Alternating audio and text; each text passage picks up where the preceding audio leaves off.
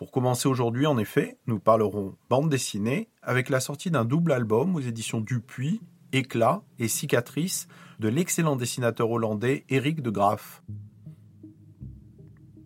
Plus de 500 pages pour découvrir le destin de Victor et Esther, un récit qui raconte comment la Seconde Guerre mondiale est venue bouleverser le quotidien et les projets d'un jeune couple aux Pays-Bas.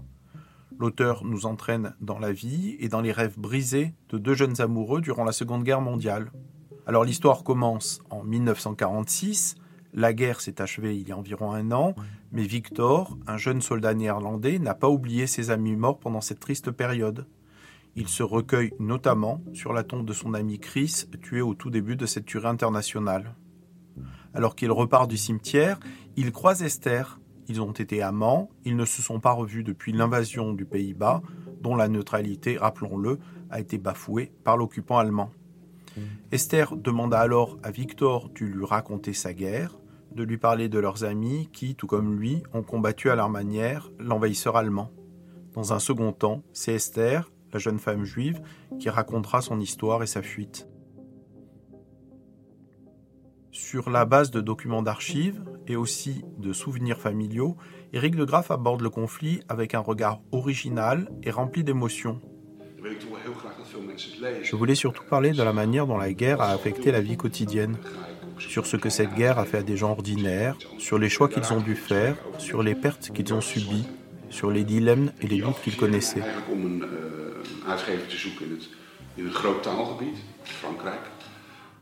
C'est la guerre vue au jour le jour, à taille humaine, une sorte de dialogue entre ces deux personnages qui s'obligent mutuellement à raconter, à parler, souvent pour la première fois après ce long silence.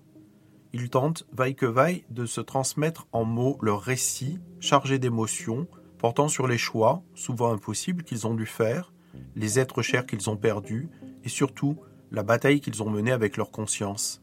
Des amis proches ont opté pour la résistance, d'autres pour le front de l'Est, d'autres encore pour la collaboration, sans oublier le destin d'Esther, dont la famille a disparu dans l'extermination des Juifs d'Europe.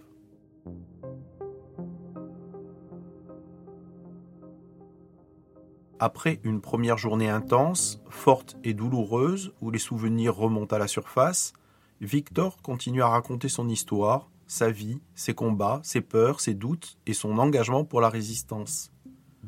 Petit à petit, Esther, elle, raconte la sienne, faite de fuite, d'abandon, d'abus et de trahison. Elle a dû faire des choix que personne ne devrait avoir à faire, des choix qui resteront gravés en elle toute sa vie. Ils ne sont plus les mêmes, la joie et l'amour ont laissé la place à la tristesse et à la dureté dans leur âme. Le premier volume se nomme Éclats. Ce sont les éclats de la guerre 45, de ses destructions. Le second album, Cicatrices, ce sont, on le découvre, les cicatrices qu'elle a laissées.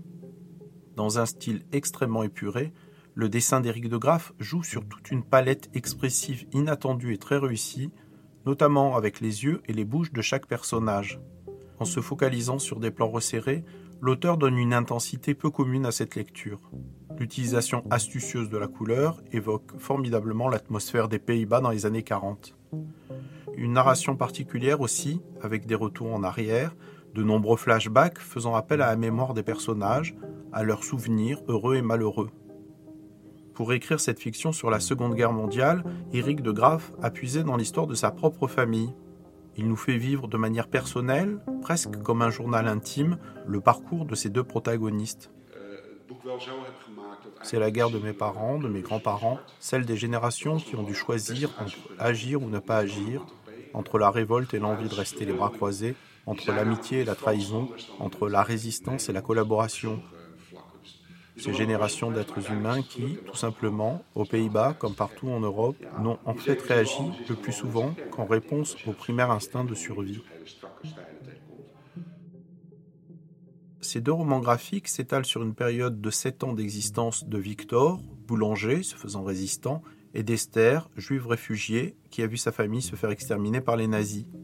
Il est évidemment question du sort des juifs dans ce double livre, des déportations, de la solution finale du nazisme vis-à-vis des juifs, mais il ne le fait pas de manière frontale, de manière centrale. Avec l'alibi d'une fiction, De Graaf s'attache d'abord et avant tout au vécu.